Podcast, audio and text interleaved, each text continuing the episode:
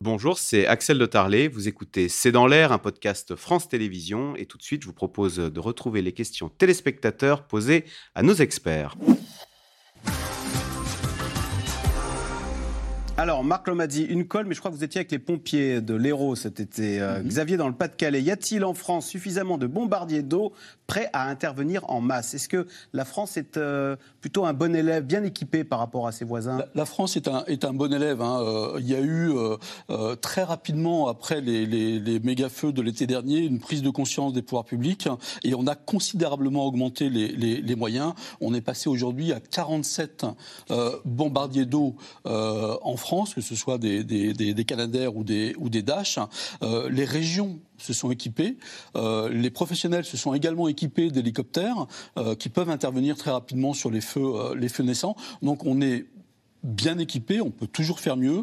Euh, on a une stratégie euh, qui est au point, qui est efficace, qui a montré son efficacité, et on a maintenant une gestion centralisée extrêmement performante de, euh, de ces moyens aériens, qui fait qu'on a d'ores et déjà tiré les leçons de 2022. Michel, en Gironde, on ne parle jamais des dégâts subis par la faune, qui sont certainement catastrophiques. Eh bien oui, on évacue les humains, mais les animaux, bah, il y a quand même, par exemple, quand il y a des gros feux de forêt, il y, a des, animaux évidemment qui meurent, il y a quand même des images qui sont faites, on en parle. On sait que le réchauffement climatique, ça peut aussi impacter euh, notamment les couloirs de migration de, de, certains oiseaux. Ça peut aussi avoir euh, un impact très important sur euh, la faune aquatique, sur des poissons qui sont menacés parce que les océans se réchauffent. Il y a aussi des espèces qui vivent sur la banquise. Donc, si, bien sûr qu'il y a des impacts sur la faune, on en parle peut-être moins que d'autres types d'impacts, mais on en parle quand même. Françoise Vimeux, je prends les transports en commun, je ne surchauffe pas ma maison en hiver, je débranche mes appareils je ne peux pas faire plus. Vous comprenez d'ailleurs que euh, face à cette fin du monde annoncée, certains préfèrent bah, mettre la tête dans le sable en disant qu'est-ce que je peux faire moi? De plus alors, il y a plusieurs choses. Euh, certainement, cette personne euh, est dans le vrai. Elle ne peut pas forcément euh, faire plus. Et d'ailleurs, elle doit avoir une empreinte carbone très basse. Et chacun peut calculer son empreinte carbone de manière assez ludique et très bien ah faite. hein. Oui, sur le site nosgestesclimat.fr, hein, qui est géré par l'ADEME. Et c'est très bien fait parce qu'à chaque fois que vous répondez à une question sur vos habitudes, vous voyez cette barre qui augmente ou qui diminue. Donc, vous voyez si vos gestes, c'est plutôt positif ou plutôt négatif. Et puis, vous voyez quel est l'objectif à atteindre hein, de 2 tonnes d'équivalent CO2 par an par rapport. c'est c'est plus c'est 10 11 hein. 10 donc, euh, on est quand même euh, très loin et euh, donc c'est assez ludique. Et après Vous l'avez fait vous-même? Oui, moi je l'ai fait Alors, vous êtes à alors moi je suis en dessous de la moyenne mais je ne suis pas à 2 hein, je suis autour de 7 8. D'accord. Et je dois dire que le, le, pour ce qui me concerne moi hein, le, le poste le plus délétère c'est la voiture. Voilà. Et donc chacun peut le faire. Et, c'est une prise de conscience qui permet C'est une prise de conscience. et puis ça montre qu'il y a des gestes qui sont faciles pour euh, certaines personnes. Par exemple, changer euh, son régime alimentaire. Et d'un seul coup, on voit la barre diminuer. Ça encourage. On se dit, ah bah tiens, voilà, moi je vais faire ça. Et pour revenir à la, politique de l'autruche, hein, c'est ce dont euh, vous parlez, moi je crois que c'est pas la bonne solution. La bonne solution, c'est voilà, de, bien comprendre ce qui se passe. Et on est là pour ça, pour expliquer, pour donner aux gens, pour, les, pour mettre entre leurs mains bah, vraiment ce que nous savons, et puis que euh, voilà, ce soit une sorte d'éclairage pour que chacun puisse prendre les décisions qui lui semblent les mieux. Hein, encore une fois, le scientifique n'est pas là pour dire ce qu'il faut faire, il est là pour dire l'état de la situation. Et, moi, je crois que voilà, on, euh, on parle beaucoup d'éco-anxiété, mais quand on est dans l'action, eh bien, cette anxiété, elle finit par passer au second plan. Oui, Marc Lomazzi. Il y, a une chose que, euh, la téléspectatrice pourrait faire euh, de plus, peut-être, si elle en a l'occasion, euh, c'est de manger moins de viande.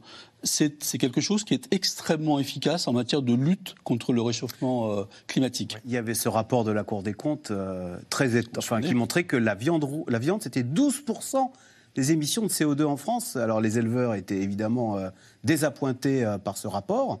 Mais c'est vrai que le chiffre est énorme. Et donc ça, c'est un geste qu'on peut faire relativement facilement, de diminuer sa consommation de viande. Et puis pour pas désespérer les gens, pour revenir un peu au thème précédent, euh, c'est de leur expliquer que euh, lorsqu'ils sont de, bons élèves, des gens vertueux, euh, c'est très très bien, il faut absolument le faire, mais ça n'est que 25% de la solution. Le reste, ce sont les politiques euh, publiques, les entreprises, etc.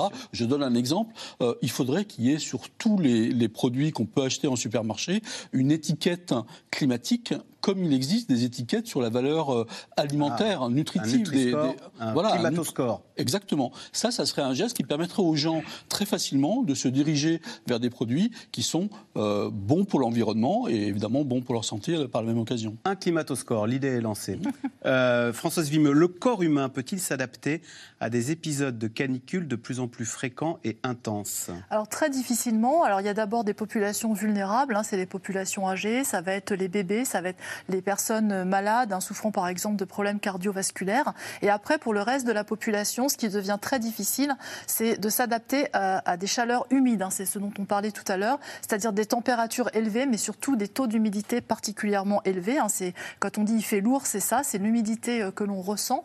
Et pourquoi? Eh bien parce que en fait, ça bloque notre processus de transpiration, qui est notre climatisation euh, personnelle en quelque sorte. Et on sait que sur certains territoires, en particulier dans les régions tropicales, euh, si on va vers des réchauffements de l'ordre de euh, euh, 3 degrés à la fin du siècle, eh bien quasiment tous les jours de l'année, certaines populations seront exposées à des conditions mortelles. euh, à cause du couplage de température extrême et d'humidité extrême. On a vu dans le reportage tout à l'heure l'Iran qui a dû instaurer des jours chômés face à des températures de plus de 50 degrés sur fond d'humidité. On imagine la colère d'ailleurs des Iraniens qui ont très peu contribué euh, au réchauffement climatique et qui sont peut-être qui seront peut-être les premiers touchés? Alors, on sait hein, que les, les pays en Cette développement, les, les- les pays euh, tropicaux, euh, euh, on, on peut participer en fait finalement au cumul euh, des gaz à effet de serre dans l'atmosphère. Ils, ils sont je dirais aussi exposés que nous, mais surtout ils sont très vulnérables. Et donc c'est tout l'enjeu de ce qui se discute dans les COP, hein, ces conférences des parties qu'il y a chaque année, et ça s'appelle les pertes et dommages.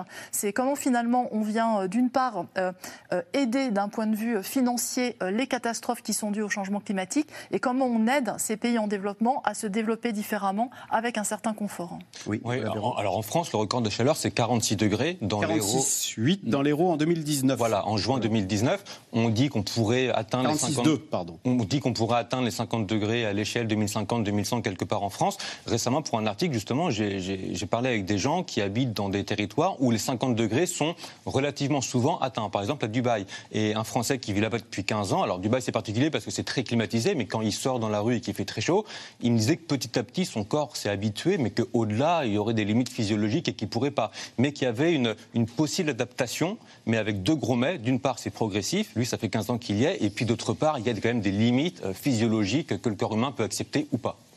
Euh, Philippe Collignon, comment revégétaliser les villes? Et qu'est-ce qu'il faut revégétaliser Oh, c'est dire, dire Revégétaliser. Mais il faut, revé- il faut- il Les faut- immeubles, les toits, les parcs. Il faut, les- il faut euh, réintégrer les parcs. À Paris, il y a quand même 400 parcs et jardins euh, qui entourent Paris et même euh, intramuros. Donc peut-être agrandir les parcs, les ouvrir plus tard le soir. Et puis il faut replanter, replanter des arbres dans les parcs parce qu'en dessous normalement il n'y a pas de parking, donc c'est plutôt pas mal. Replanter des arbres. Et puis euh, C'est compliqué de planter un arbre là où il y a du bitume, là où il y avait un trottoir? Non, parce qu'il suffit. si- S'il n'y a rien en dessous, on prend une, un tractopelle et et on enlève choses. Ça se fait d'ailleurs dans, dans beaucoup de villes de France, d'ailleurs, hein, d'enlever le goudron et de laisser la nature euh, bah, apparaître. Ça s'appelle la biodiversité. Voilà. On parle beaucoup de prise de conscience du réchauffement climatique. Cela n'a pas empêché les kilomètres de bouchons chaque week-end cet été. C'est simple, c'est que la prise de conscience globale du changement climatique ne veut pas dire forcément que vous changez votre mode de vie tout de suite. Et donc il faut inciter les gens, les accompagner dans le changement de manière à ce qu'ils puissent survivre demain à une évolution climatique qui va être, on le sait, extrêmement euh, problématique. Quand ont été, euh, question de Jeanne dans l'Hérault, quand ont été enregistrés les premiers épisodes de canicule de l'histoire Alors, ça a toujours existé des canicules, Françoise Oui, c'est compliqué. Alors en France, euh, c'est Météo France qui, depuis euh, 1947, euh, regarde très précisément euh, les canicules sur notre territoire. Eh bien voilà, c'est la fin de cette émission. Merci beaucoup euh, d'y avoir participé. Euh, lundi, vous retrouverez Caroline Roux pour un nouveau C'est dans l'air. Bonne soirée sur France 5 et à lundi.